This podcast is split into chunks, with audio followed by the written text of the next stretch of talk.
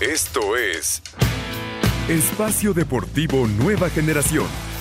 Ernesto de Valdés, Oscar Sarmiento y Juan Miguel Alonso.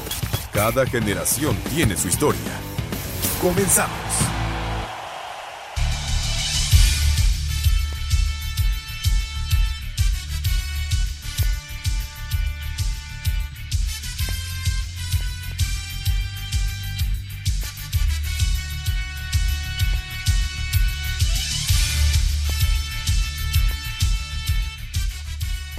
Amigos, amigos, ¿cómo están? Un gusto saludarlos. Este es Espacio Deportivo Nueva Generación de Grupo Asir para toda la República Mexicana.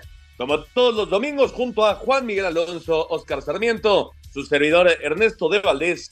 Trabajamos bajo la producción de Lalito Cortés, los controles de César Palomo, Rodrigo Herrera en la redacción. Fuerte abrazo a todos ellos que hacen posible este programa. Listos para platicar durante una hora de lo más destacado en el mundo deportivo de este fin de semana la gran final de la UEFA Champions League, el título para el Manchester City.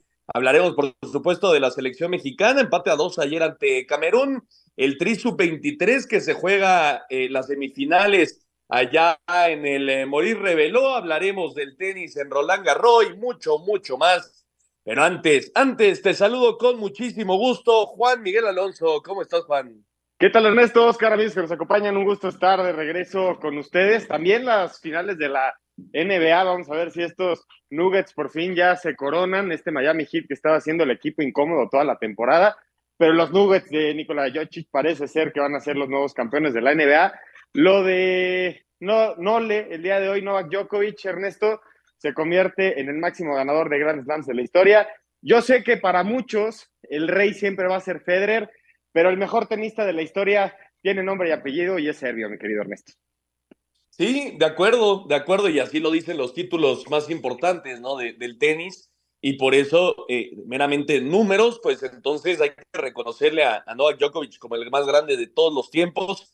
Alguien, hay, algunos tendrán otra opinión, hay quien, quien guste de Federer, hay quien guste de Nadal, hay quien guste también de, de tenistas de antaño, ¿no? Eh, como Conor, eh, McEnroe, exactamente. Hay, hay, hay muchos que dirán, eh, pues el tenis no, no se hizo en los últimos 20 años, ¿no? Pero en números y en títulos, pues entonces hay que decirlo, eh, Djokovic hoy se convirtió en el máximo ganador de torneos Grand Slam en el tenis mundial y, y, bueno, obviamente pues es un gran, gran logro el día de hoy para, para el serbio en contra de Casper Ruth. Ya lo estaremos platicando un poquito más adelante. Oscarito Sarmiento, ¿cómo estás, Oscar? ¿Qué tal, Ernesto, Juan, a toda la gente que nos hace favor de escucharnos, a Lalito y a todos los que trabajan atrás de la cabina para que salga bien?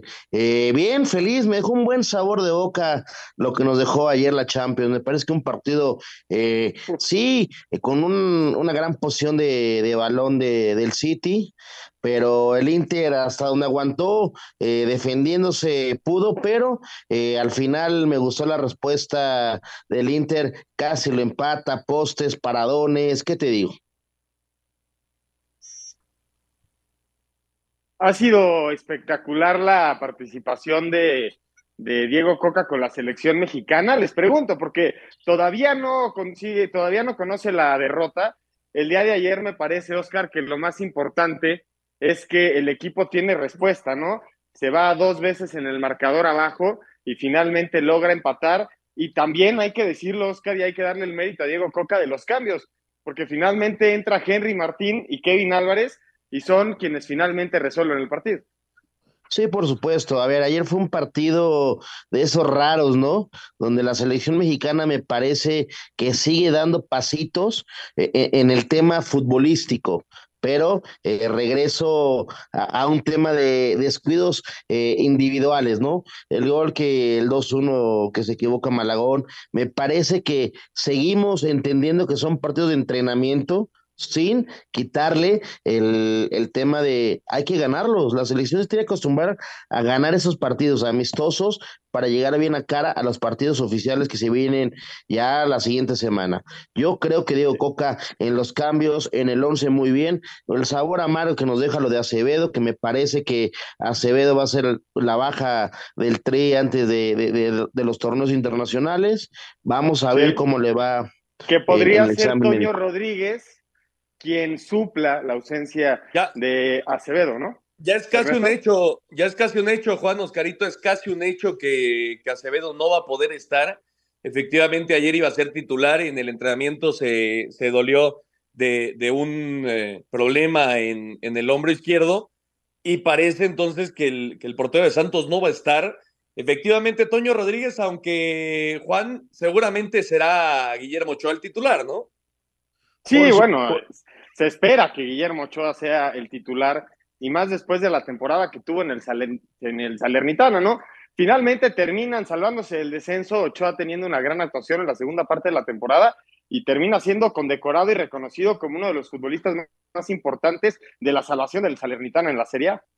Sí, sí, completamente de acuerdo. Y Oscarito, eh, el tema de Kevin Álvarez es uno de los 10 que no van a estar ni en Nations League ni en Copa Oro. Hoy por hoy no ves a Kevin un, pasito adelante, obviamente entendiendo que, que, Jorge Sánchez pues juega eh, fútbol europeo, ¿no? Y, tuvo por momentos eh, una buena temporada con el Ajax, sobre todo al final ganándose un puesto de titular, pero hoy por hoy ¿no te parece que Kevin Álvarez es más que, que Jorge Sánchez?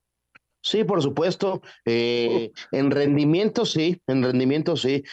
Eh, lo que hablamos en, torneo, ¿no? ¿Quién tuvo más minutos? ¿Quién tuvo eh, mejor momentos dentro de, de, los partidos? Me parece que Kevin es mucho mejor hoy por hoy que Jorge Sánchez, pero a lo mejor Diego Coca sabe que está y le quiere dar ritmo. Pero vamos a ver, lo de Kevin sí me, me llama la atención. También recordemos que tiene un tema de lesión, ¿eh? Sí, pero está, está recuperado. Y Juan, estamos a cuatro días ya de, de la Nations League, de las semifinales contra Estados Unidos. ¿No, ¿No, te hubiera gustado ayer ver más participación de algunos eh, europeos y sobre todo de algunos del fútbol mexicano que, que sí iban a estar en esa lista? Porque ayer arranca eh, Roberto de la Rosa, no va a estar.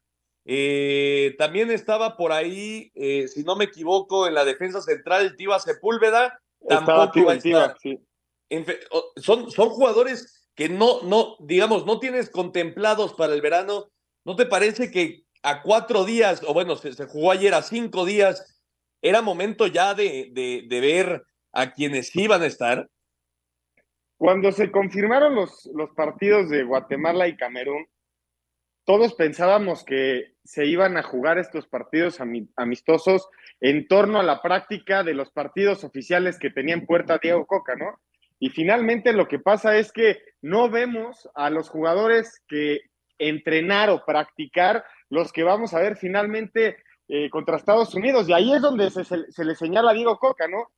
¿Qué es lo que estás trabajando si no estamos viendo la práctica previa al partido oficial, ¿no? ¿Por qué estamos viendo a estos jugadores que no los estás contemplando para la siguiente etapa, que es Nations League y Copa Oro, tener minutos. Esa es como la duda que todo el mundo se hace. Más allá de si, si tiene un buen funcionamiento o no la selección contra Camerún, que ya lo dije, creo que el venir de atrás y el tomarse en serio el partido valió el boleto, pero sí está raro que no, no, ver el, el interescuadras, por lo general el viernes, es el partido, son los jugadores que van a jugar el domingo, ¿no? Los titulares, si no lo estamos viendo así.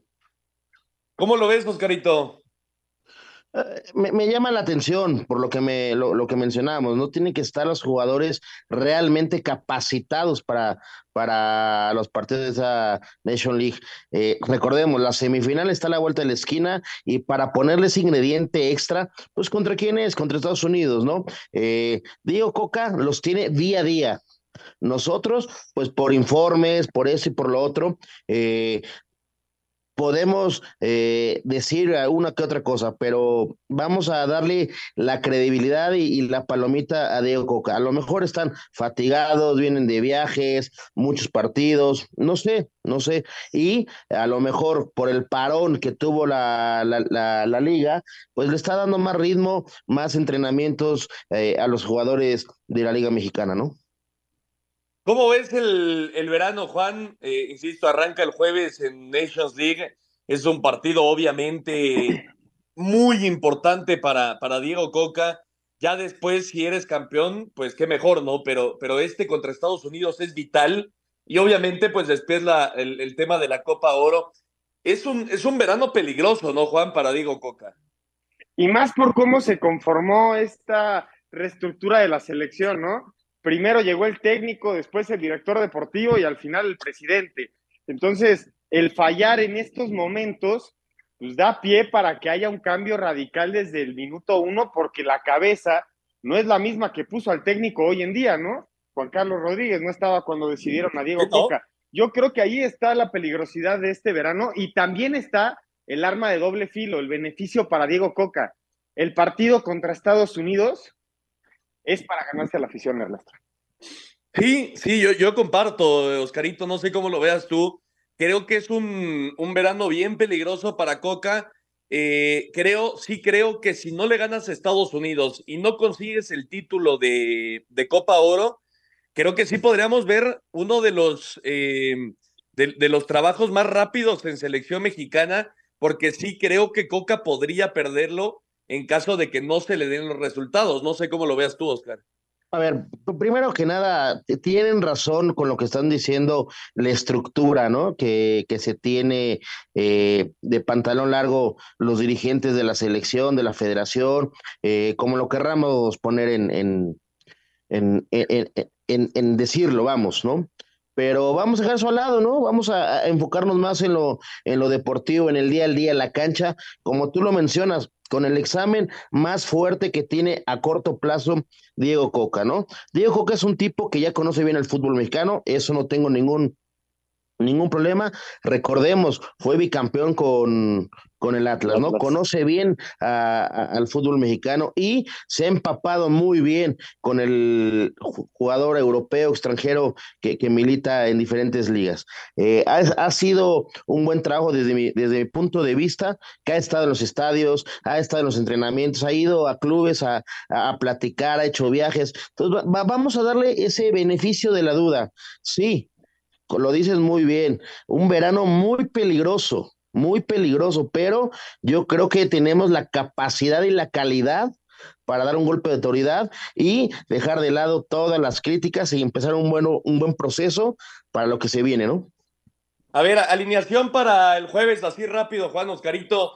Portero, bueno, creo que Ochoa, estamos de acuerdo los tres. Ochoa. Está jugando línea de cinco, eh, Coca. Tres centrales. Tres centrales, efectivamente. Creo que Johan Vázquez y César Montes tienen que estar, ¿no? Sí, sí, sí, sí. sí. ¿Y el tercero?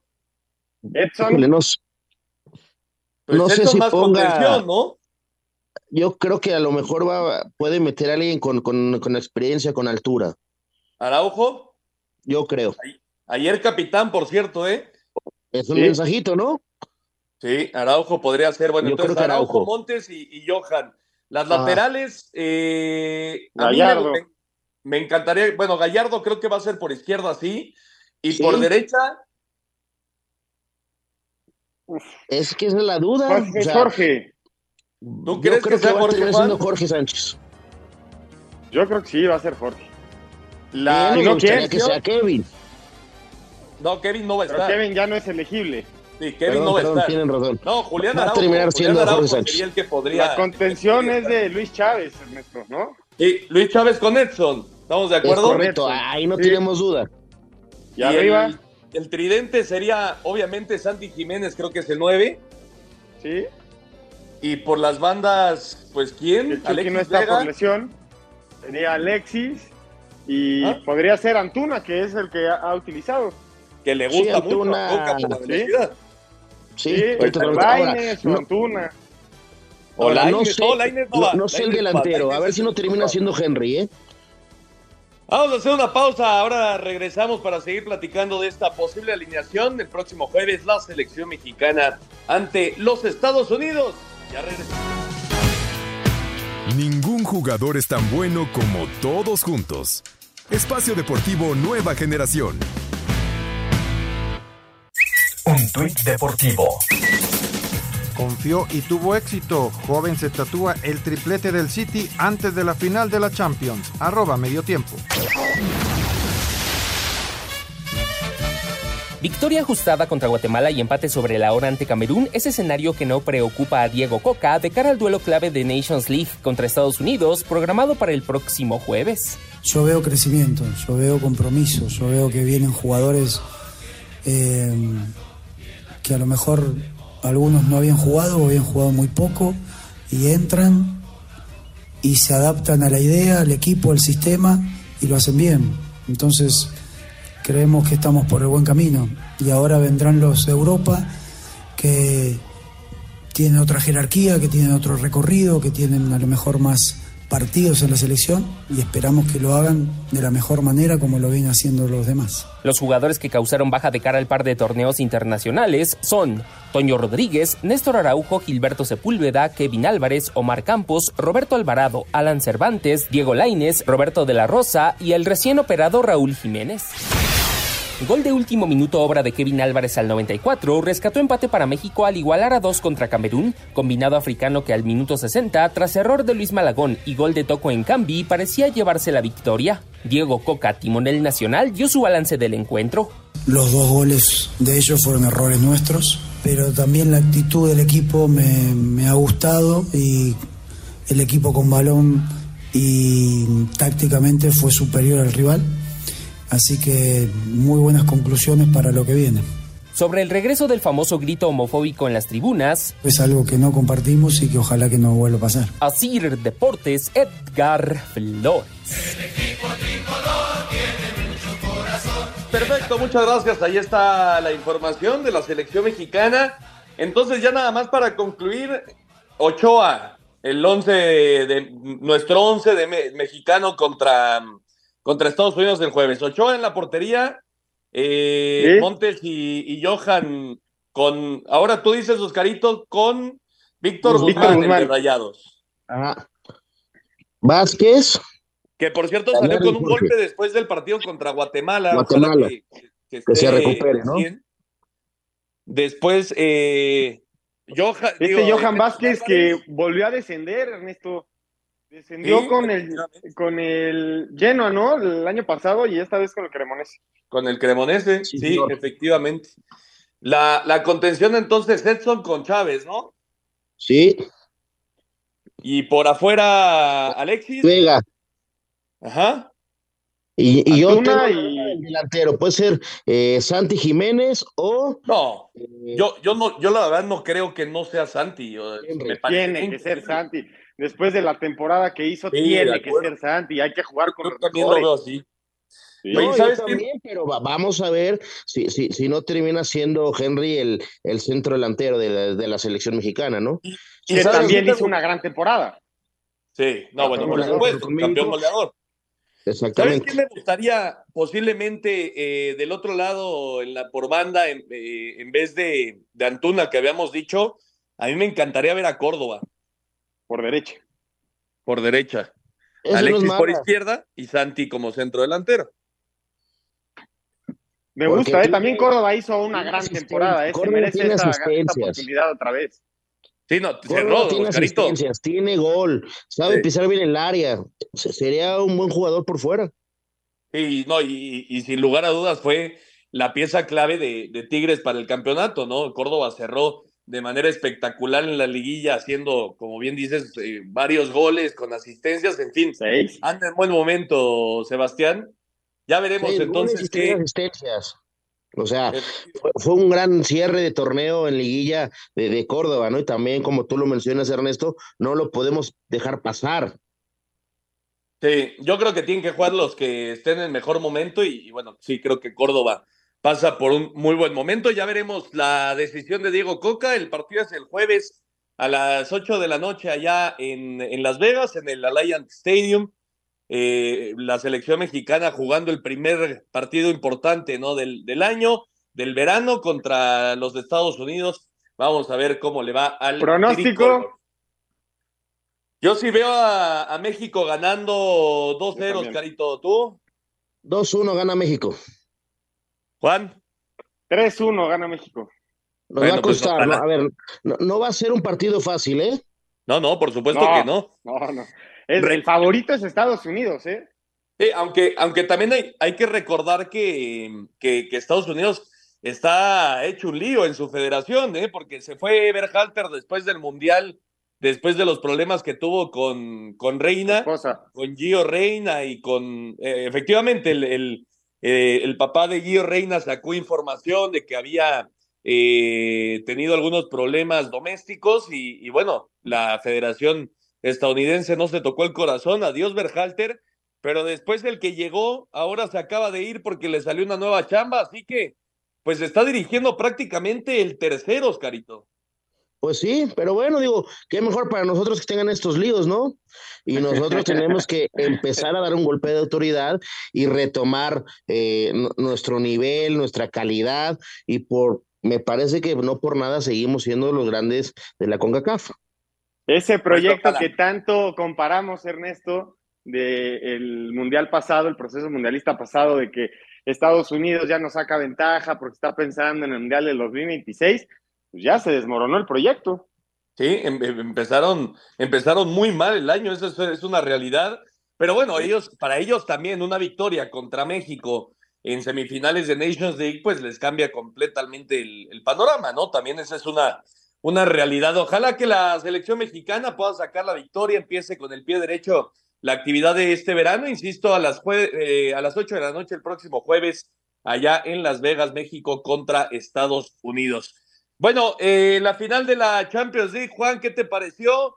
Eh, el, el, Inter, el Inter llevó durante casi 70 minutos el juego perfecto, ¿no? Donde lo querían tener con pocas llegadas, poco espectacular. Por ahí Lautaro tuvo el 1 por 0 pero después vino el gol de Rodri y, se derrumbó todo, aunque Lukaku lo pudo empatar ya en el, último minuto. Creo que lo mejor que le pudo haber pasado al partido fue justamente el gol, porque a raíz del gol de Rodri se abre el juego, se vuelve de banda a banda. El Inter intentando asediar al equipo del Manchester City, le pegan una vez al travesaño después del gol de, de Rodri, y al final la jugada de, de este Ederson, ¿no? En el remate agónico al minuto 94 de, del Inter y la que falla Lukaku, Ernesto. No se perdonan esas jugadas. No, no, no puedes fallar un gol así, Oscarito, en una final de Champions League, y menos lo puedes hacer al minuto 89 perdiendo uno por cero, ¿no? Esa es una, es una realidad. Pero, pero cómo le complicó el equipo italiano a, a los de Pep Guardiola, ¿eh? les estaba saliendo todo a la perfección hasta que vino ese, centro retrasado y muy buena definición de Rodri. No, por supuesto. A mí me parece, lo mencionas muy bien, el partido se rompió al minuto 70, siendo un partido perfecto para el Inter, pero eh, las estadísticas nos lo dicen muy bien, ¿no? Eh, lo del City con la posesión de, la pelota, eh, teniendo el mando del partido, y como lo dices, al 73, el gol de, de Rodri, pues ya ese, ese abre el partido a la conveniencia del City, a, a lo que planificó Guardiola y el tema fue, si fallas lo que falló Lukaku, eh, los postes, los paradones, eh, eh, porque en balón parado los últimos 15 minutos me parece que, que, el Inter fue más peligroso en los centros y en, y en, los rebotes. En los rebotes me parece que el Inter intentó más, pero no le alcanzó. Y, con esto Pep se convierte en el primer entrenador de la historia, Ernesto, en hacer dos dobletes y este es, el, perdón, tripletes. Este es el décimo triplete. ¿Y cómo le ha de arder al Manchester United que el Manchester City en el 2023 haya logrado lo que ellos lograron en el 98-99? Sí, sin lugar a dudas hay quien cuestiona, ¿no? Si Pep Guardiola gana por, eh, por la cantidad de dinero que lo han dejado gastar, si, si todos los equipos donde ha estado pues son los mejores de, sus países, pero la realidad es que Pep Guardiola hace jugar a sus, equipos de una manera impresionante y son justos campeones, sin lugar a dudas, los Citizens en esta temporada de la UEFA Champions League. Vamos a una pausa, regresando retomamos este tema, la final de la Champions, el título para el Manchester City, el primero de su historia. Regresa. Un árbitro divide opiniones. Algunos se acuerdan de su padre y otros de su madre. Espacio Deportivo Nueva Generación. Un tuit deportivo. Muchas felicidades por este increíble logro, arroba de Jokernole. El 23 es un número en el que hace tan solo unos años era imposible pensar y lo lograste. Disfrútalo con tu familia y equipo, arroba Rafael Nadal. En un partido que estuvo lejos de las expectativas, un gol de Rodrigo Hernández al 68 fue suficiente para que el Manchester City por fin rompiera la maldición y consiguiera su primer Champions tras vencer 1 por 0 al Inter de Milán. Habla el técnico Pep Guardiola. Y es verdad que esta Copa da sentido a las cinco ligas, a tantas cosas buenas que hemos hecho que parecía que sin esto no tenía sentido y siempre hemos luchado a pensar que, que también tiene mucho sentido el otro. Nos podían haber empatado al final, irnos a la prórroga. Phil podía haber hecho el segundo gol donde hubiera acabado probablemente. Ha sido el partido que más o menos me esperaba pero, ¿qué te voy a decir? Estamos uh, ya muy contentos. Sí, la sensación que ya está. El trabajo está hecho, es done. Con este título, los clubes ingleses llegaron a 15, acercándose a los españoles, que son los máximos ganadores con 19. El técnico catalán Pep Guardiola escribió su nombre entre los más ganadores tras conquistar su tercera Champions, título 35 en su carrera que lo pone solo por detrás de Sir Alex Ferguson, pero puede presumir un récord que nadie había logrado, conseguir dos tripletes con dos equipos diferentes. Sí, hoy, hoy hace 14 años, es curioso, 14 años que ganamos la el triplete con el Barcelona y es 14 el número de Johan Cruyff. había como muchas cosas que, que, iban, a, iban a pasar. Es muy difícil atacar al Inter, este sistema 5-3-2 es muy complicado. Uh, el año que viene lo haremos mejor. Pep no dejó pasar la oportunidad de mandarle un mensaje al que fuera su principal antagonista en la Liga Española. Bueno, que el Madrid no se confíe, solo estamos a 13 de ellos. Uh, que no se confíe que vamos, vamos a por ellos. Para Sir Deportes, Axel Tomán. Perfecto, muchísimas eh, gracias Axel. Ahí está la información de la final de la UEFA Champions League. Mira, Oscarito, escucha, escucha estos datos porque son eh, reveladores del tema Pep Guardiola. Son datos de, de Mr. Chip. Pep Guardiola se convirtió en solo 14 años de carrera en el segundo director técnico más ganador de la historia. Alex Ferguson, Sir Alex Ferguson eh, con el Manchester United, Ganó 49 en 39 años de carrera.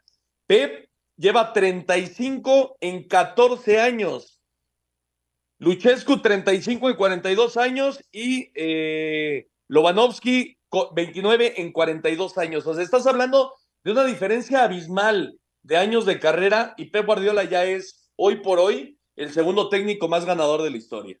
Ahí te van. ¿Cómo se reducen esos números, Ernesto? Guardiola ha ganado un título por cada 23 partidos que ha jugado oficiales.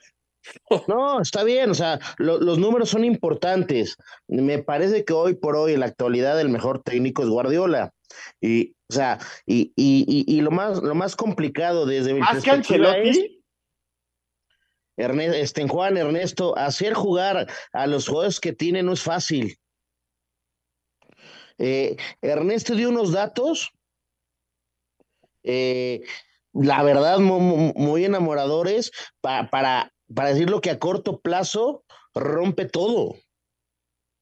Sí, a ver, tú Ernesto. No, no, de acuerdo. Yo, yo, mira, obviamente tener eh, capital, tener dinero para gastar, para tener a los mejores jugadores del mundo, pues por supuesto que es importante, ¿no? Pero de ahí a, ser los campeones de Champions League, a ser los campeones tantos años consecutivos de liga, a ganar las copas, a, mantener un vestidor sano con todas las estrellas que están ahí, es complicadísimo, ¿no? Ahí creo que está el, gran trabajo de Pep Guardiola y, y, no, por, no por nada. El Barcelona de, de Pep hizo, hizo época, no por nada fue a Alemania con el Bayern y ganó muchos títulos, cierto, ahí sí le faltó el título de Europa, ¿no? Que, que es eh, el, digamos, el asterisco que le podemos poner a Pep. Pero ahora con el Manchester City, otra vez es campeón de Europa. Yo creo que se demerita un poco el, el trabajo, Juan, de Pep por el tema de, de, que ha tenido, y eso es, eso es cierto, ¿no? Es, es un hecho, no, no, no podemos esconderlo. Ha tenido capital, ha tenido dinero para contratar jugadores, pero lo que hace Pep Guardiola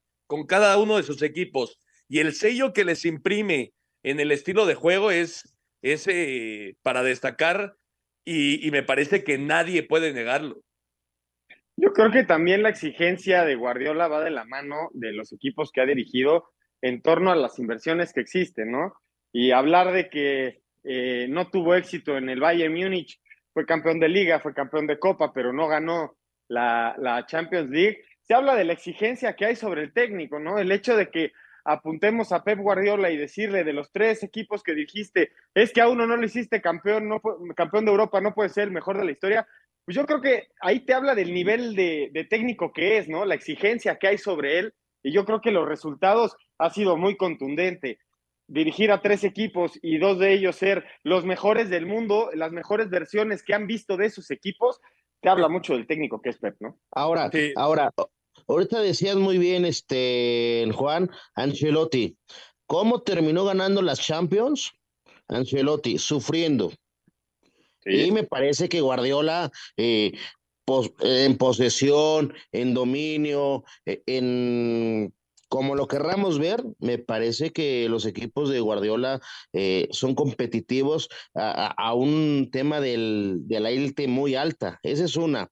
Eh, dos, sí me indigna, lo voy a decir casi con esta palabra, que digan con billetazos se gana una Champions. dejemos de lado eso. Si tienen la, fortuna de la inversión para traer esos jugadores de la mejor, élite, pues hay que aprovecharlos. ¿Y qué hace Guardiola? Aprovecharlos, ponerlos a jugar y tener eh, partidos de, de, gran sabor, ¿no?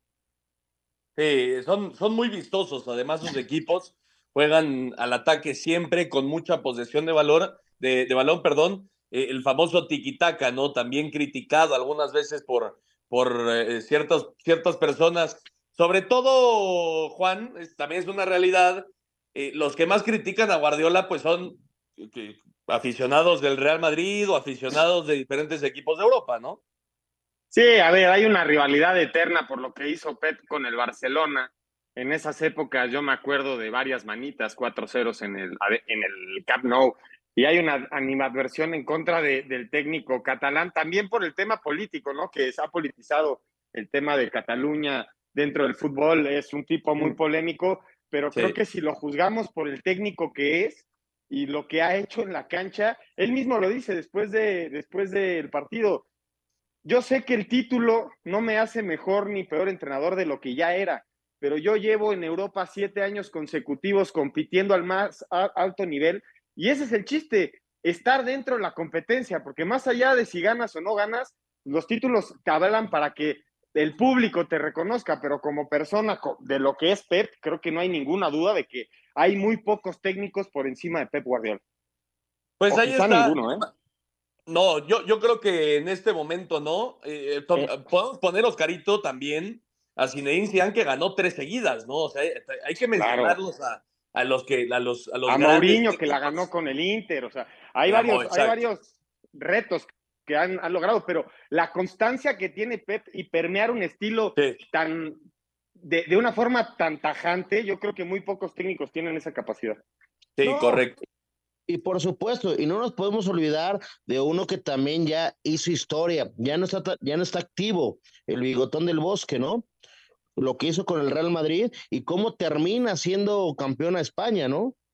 Sí, sí. Hay grandes técnicos, sin lugar a dudas pero sí creo ya que Pep Guardiola pues está sentado en esa mesa, ¿no? Los números lo avalan, eh, el estilo de fútbol lo avala, creo que, que, ya tenemos que considerar a Pep como uno de los grandes de la historia y hoy por hoy me parece que es el, el número uno, aunque obviamente pues habrán miles de discusiones, que si Ancelotti, que si eh, Zidane, que si, en fin, el, el, Cholo Simeone, no sé, hay, hay muchos nombres que podemos dar, pero bueno, al final, ahora es campeón Pep Guardiola, es el primer título para el Manchester City en su historia en la UEFA Champions League y pues empieza a forjar, ¿no? Este, este legado, eh, sí, con, con la inversión muy importante por, por parte de, de, un personaje árabe, pero, pero por supuesto que pues dejando una, una muy buena huella en su estilo de fútbol. Bueno, eh, dejamos de lado entonces el tema Champions League. La selección mexicana sub-23, Oscarito, allá en el Morir reveló, está teniendo una muy buena actuación. Eh, goleó 4 por 0 a Qatar en la segunda jornada. Ya había sacado una victoria 2 por 1 ante la selección del Mediterráneo. Y mañana juega contra Australia a las 6 de la mañana. Ya tienen eh, su clasificación a las semifinales con esos seis puntos.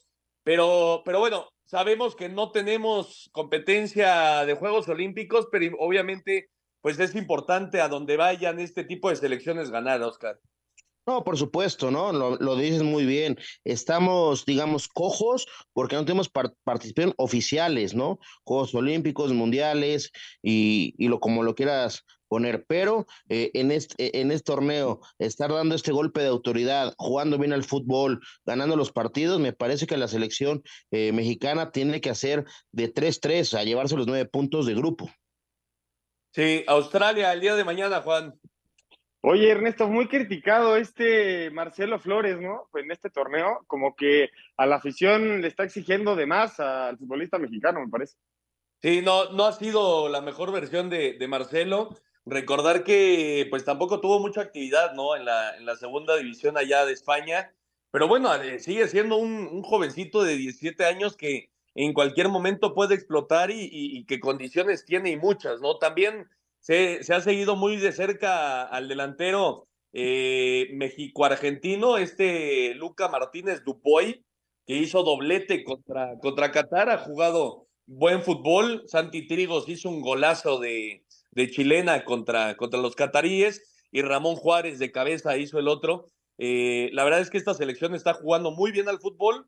Eh, insistimos, no hay competiciones oficiales, pero bueno, el Morir reveló sí da eh, sí da algo de, experiencia y además, eh, Oscarito, pues es una buena oportunidad de que los vean, ¿no? Porque a este tipo de torneos van muchísimos eh, seguidores de, jóvenes. Sí, por supuesto. Tenemos buenas bases, buen trabajo. Lo que nos hace falta es dar ese golpe de autoridad y hoy lo estamos teniendo. Me parece importante eh, saber ganar los partidos y jugar bien al fútbol y hoy lo está haciendo esa selección. Correcto, pues escuchamos la información. La selección mexicana enfrentando a Australia. La jornada 13 del Morir reveló. México enfrenta a Australia este lunes en el torneo Morir reveló en el cierre de la fase de grupos. Un empate o una victoria le da a la escuadra tricolor su boleto a las semifinales del evento. El técnico del combinado nacional, Raúl Chabrán, considera que este será el juego más difícil del certamen para sus dirigidos. Eh, tenemos referencias del equipo, sabemos que es un equipo bien trabajado, que, que hace muy bien las cosas y insistir con los muchachos que es el partido más complicado y sobre todo el más importante que tenemos en el torneo. Eh, más importante es lo que sigue. Y el... Para Sir Deportes, Memo García.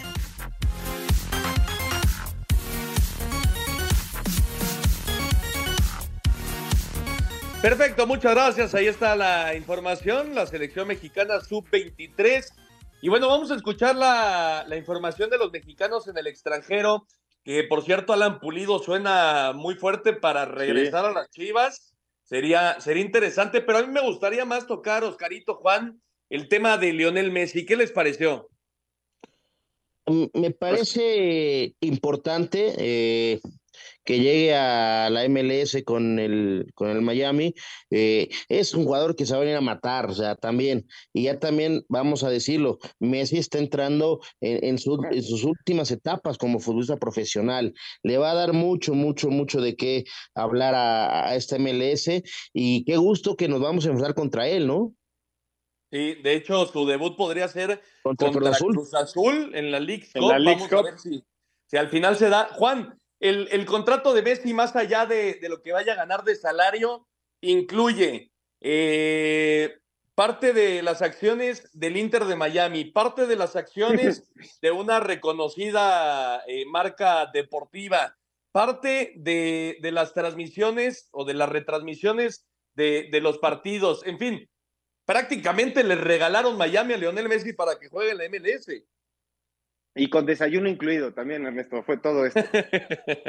no, es, pero solo así traes a Messi. ¿De qué otra forma compites con las ofertas que están existiendo hoy en el fútbol árabe? Vimos sí. la presentación de Benzema que va a ganar 100 millones al año y firmó por dos temporadas. Eh, estamos viendo una competencia de pujas importantes monetarias y yo creo que lo que hace el Inter, el equipo de David Beckham, es ponerle un valor que solamente te lo puede dar un futbolista en el mundo en tu liga, que es tener a Lionel Messi jugando en tu liga.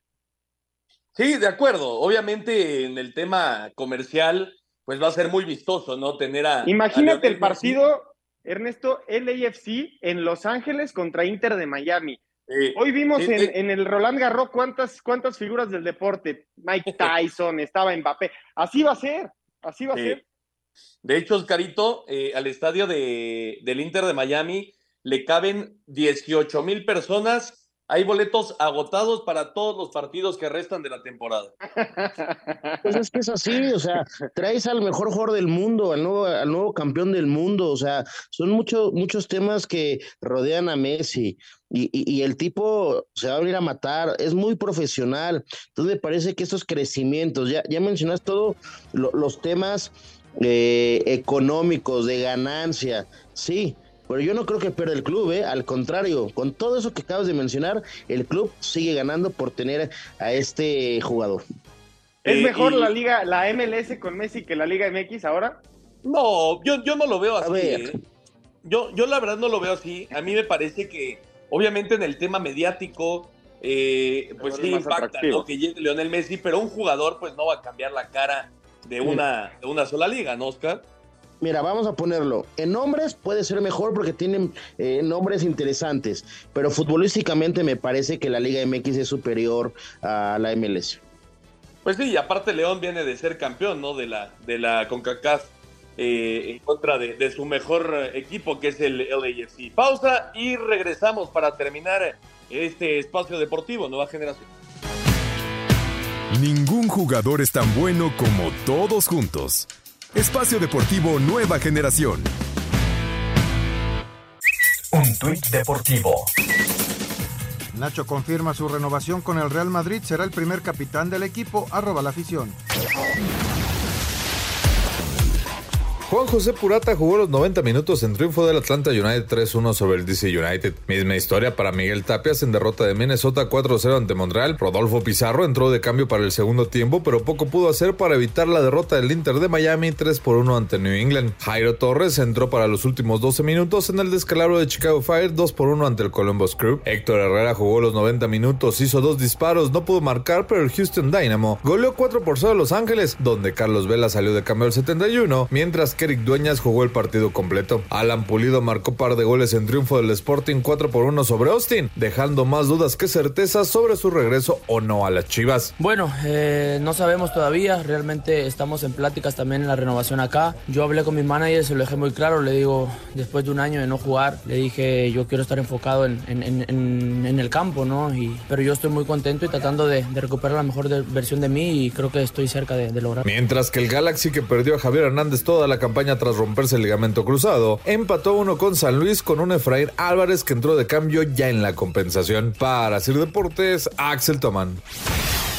El Santos Laguna hizo oficial la contratación del delantero colombiano Dubán Vergara como su segundo refuerzo para el torneo de apertura 2023. Escuchamos a Vergara. No, que un club impresionante, un club grande que con mucha historia, han pasado varios colombianos, entre ellos ahorita, la verdad que me gusta mucho estar aquí, muy contento y tengo muchas expectativas. La otra contratación del cuadro lagunero es el mediocampista peruano Pedro Aquino. Los cañoneros de Mazatlán anunciaron las incorporaciones del mediocampista Alan Medina, que estuvo en el América el torneo anterior, y del delantero paraguayo Luis Amarilla, quien proviene del Minnesota United de la Liga MX. El Toluca presentó al defensa Jesús Piñuelas, que la temporada anterior jugó con el Atlético San Luis. Los Escarlatas se han encargado de reforzar su base nacional para el Apertura 2023. Para Sir Deportes, Memo García. Perfecto, muchas gracias a Memito. Ahí está la información, la actividad de los mexicanos en el extranjero. Por supuesto que ahora nada más es el tema de la MLS y los movimientos en el fútbol mexicano, Oscar. Pues seguimos esperando al técnico, al nuevo técnico de las Águilas, ¿no? Pues sí, esperemos que en esa semana se logre ya cerrar el técnico. Hay varios nombres, hay varios que están en el radar, pero por el momento todavía no hay nada seguro. ¿Por qué? Pues porque el mercado no te lo permite. Sí, pero, pero eh, creo que está dejando mal parado esto a Baños, Juan. Eh, sobre todo, después de la eliminación, la gente pidió su salida, no está contenta la afición con, con Santiago Baños se te va el técnico que a los tres días ya está contratado con, con Rayados y pues tú todavía no, a falta de pues casi dos semanas para que empiece el torneo. Sí, y además la especulación que hay detrás, ¿no? La, la afición americanista no terminó nada contenta, como dices. Baños siempre ha sido una diana de críticas para toda la afición americanista. Cuando no anda bien el América, siempre apuntan es culpa de Baños, todo el mundo se dice eso. Y ahora, ante la, la incertidumbre, no existe técnico, pero lo peor es que a secreto a voces, radio pasillo, algo que ya se esté maquinando, tampoco se ha consolidado absolutamente nada, ¿eh? No, y, y ninguno de los llamados insiders sabe absolutamente nada. Eso es, eso es increíble. ¿eh? Normalmente la información empieza a, rolarse por ahí. Ahora efectivamente no ha salido absolutamente nada. Estuvo Baños en Europa, ¿no, Oscarito, buscando técnico? Sí, se fue, se fue a Europa a, entrevistarse con gente, pero pues pues no, no se logró nada. Nada más yo quiero decir una cosa, a lo mejor se va a escuchar muy, muy defensor de Baños, pero en su gestión me parece que donde han fracasado terriblemente han sido los, los partidos más importantes de liguilla. Pero el mantener un equipo competitivo en el torneo es el único equipo del fútbol mexicano que no conoció el repechaje. ¿eh? Sí, sí, sí esa, es una realidad. Esa es una realidad, pero, pero bueno, la, la afición americanista pide títulos, Juan. Sí, es justamente lo que le iba a decir, Oscar. Tienes toda la razón. Creo que si fuera torneos largos, el América estaría compitiendo, pero finalmente en, en la estructura de nuestro torneo no ha habido muchas alegrías y siempre nos hemos quedado con el quinto para el peso, ¿no? Sí. Sí, y, lo que deja amargo, ¿no? Que Chivas a corto plazo, con, con una nueva gestión, con esa estructura, Chivas llegó a una final. También eso le, pone un ingrediente diferente, ¿no? Que el acérrimo rival sí haya logrado llegar a una final, que ya la perdió por, por, por los temas que ya hemos dicho semanas anteriores, es diferente. Pero el América eh, hace grandes torneos, esto y lo otro, pero no sabe eh, terminar el torneo como lo, lo jugó en el torneo, ¿no? Eh, en, esta, en esta semana tendría que haber ya noticias del nuevo técnico americanista. Por supuesto, estaremos al pendiente durante toda la semana. Bueno, cambiamos ya el tema fútbol, vamos a otros deportes. Roland Garros, Juan, ya platicábamos al inicio del programa. Eh, Novak Djokovic consigue un nuevo título de Grand Slam, se convierte en el máximo ganador en la historia de, de estos torneos grandes del tenis mundial. El día de hoy ante Casper Ruud, Ruud que tuvo una, un muy buen torneo, fue un, primer set muy, muy disputado, muy peleado, y cuando lo pierde Casper Ruud, creo que ahí perdió el partido, Juan. Sí, yo creo que ese primer set que lo gana el, el tiebreak Djokovic fue decisivo, pero también pensar de que en un gran slam ganarle el primer set ya tienes ganado el partido, pues es una locura, ¿no? Y más con la mentalidad que tiene Novak Djokovic, me parece que es el, el el más serio y el más contundente al momento de estar contra la pared, se convierte en el primer hombre en ganar 23 títulos de Grand Slam. La máxima ganadora es Margaret Court con 24 y empata Serena Williams con 23. También es el primer hombre en la historia en ganar al menos tres Grand Slams en cada uno de los cuatro que existen y el más veterano con 36 años al ganarlo. Y Djokovic lleva, Ernesto, 21 victorias consecutivas en Grand Slam. La última derrota contra el rey de la arcilla el año pasado en Roland Garros. Eh, un, auténtico genio del tenis, eh, sin lugar a dudas, no tan querido como lo han sido otros fuera de, las canchas, pero dentro de ellas demostrando la gran capacidad que tiene el serbio en eh, las mujeres. Iga Swiatek se llevó el título. Vamos a escuchar la información se jugó la final de Roland Garros.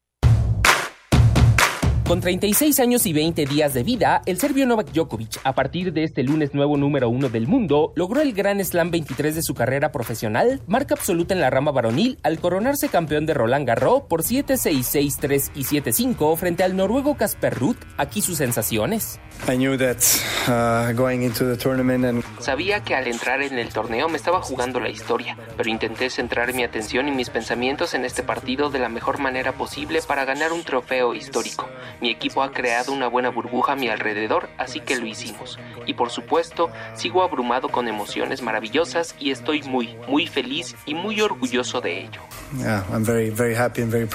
De esta forma, Djokovic se convierte en el único en ganar mínimo tres veces los cuatro Grand Slams y dos veces los nueve Masters 1000. Además, Rafael Nadal, máximo ganador en la arcilla parisina, mandó el siguiente mensaje a Nole por medio de sus redes sociales. Muchas felicidades por este increíble logro, Djokovic. El 23 es un número que hace tan solo unos años era imposible pensar y lo lograste. Disfrútalo con tu familia y equipo. Asir Deportes, Edgar Flores. Perfecto, muchas gracias Edgar Flores. Ahí está la información de Roland Garros y mañana el juego 5 de las finales de la NBA, los Nuggets con ventaja 3 por 1 ante el Heat. Este lunes los Nuggets de Denver tratarán de ganar el quinto juego de las finales de la NBA para conquistar su primer título de su historia. El coach de los Nuggets, Michael Malone, dice que aún no terminan su labor, por lo que todavía no se sienten campeones. Solo entendemos que no hemos hecho nada y le dije a nuestros jugadores que no estemos celebrando. Hemos obtenido buenas victorias, pero no hemos hecho nuestro trabajo. No tenemos por qué celebrar como si hubiéramos logrado ya algo. Sabemos que vamos a tener que ir a casa, apagar la televisión, la radio, no leer los periódicos, no escuchar a todo el mundo diciéndote lo genial que eres porque todavía no hemos conseguido nada. Para Sir Deportes, Memo García.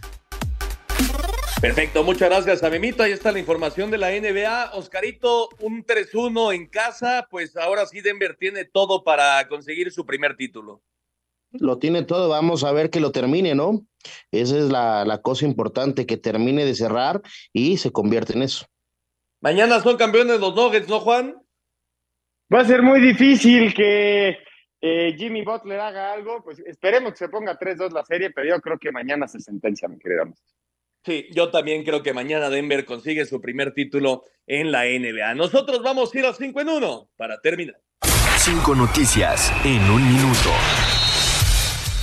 Novak Djokovic gana Roland Garros, derrota en 3 set a Casper Ruud, mientras que en las damas, la polaca Iga Swiatek logra su tercer título en París y Rodrigo Pacheco, número uno del mundo, fue campeón en dobles junior.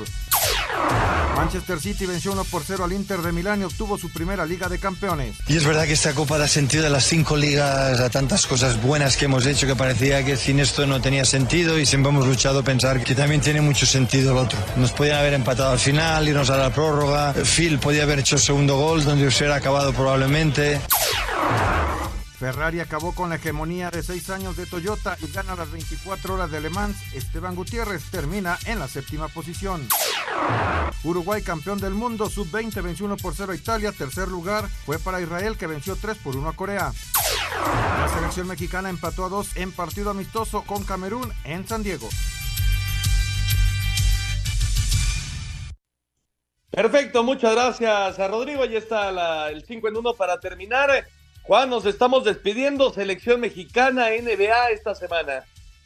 Mañana, seis y media, se coronan campeones los Nuggets y el jueves a las 8 de la noche la Nations League México contra Estados Unidos. Hay que sacarnos la espinita, por favor, Ernesto, que nos traen de hijos. Sí, ojalá que se dé la victoria, Oscarito. Ojalá esperemos, ¿no? Para eso estamos eh, esperanzados, ilusionados de que México vuelva a dar un golpe de autoridad. Vámonos, Juan. Nos vamos, Ernesto. Muchas gracias a todos los que nos acompañaron. Vámonos, Oscarito. Vámonos, buena semana. Muchas gracias a todos los que nos acompañaron. Esto fue Espacio Deportivo Nueva Generación. Que tengan todos una excelente semana y nos saludamos el próximo domingo. Fútbol, béisbol, americano, atletismo, todos tienen un final. Termina Espacio Deportivo Nueva Generación. Ernesto de Valdés, Oscar Sarmiento y Juan Miguel Alonso. Cada domingo de 7 a 8 de la noche por 88.9 Noticias. Información que sirve. Tráfico y clima cada 15 minutos.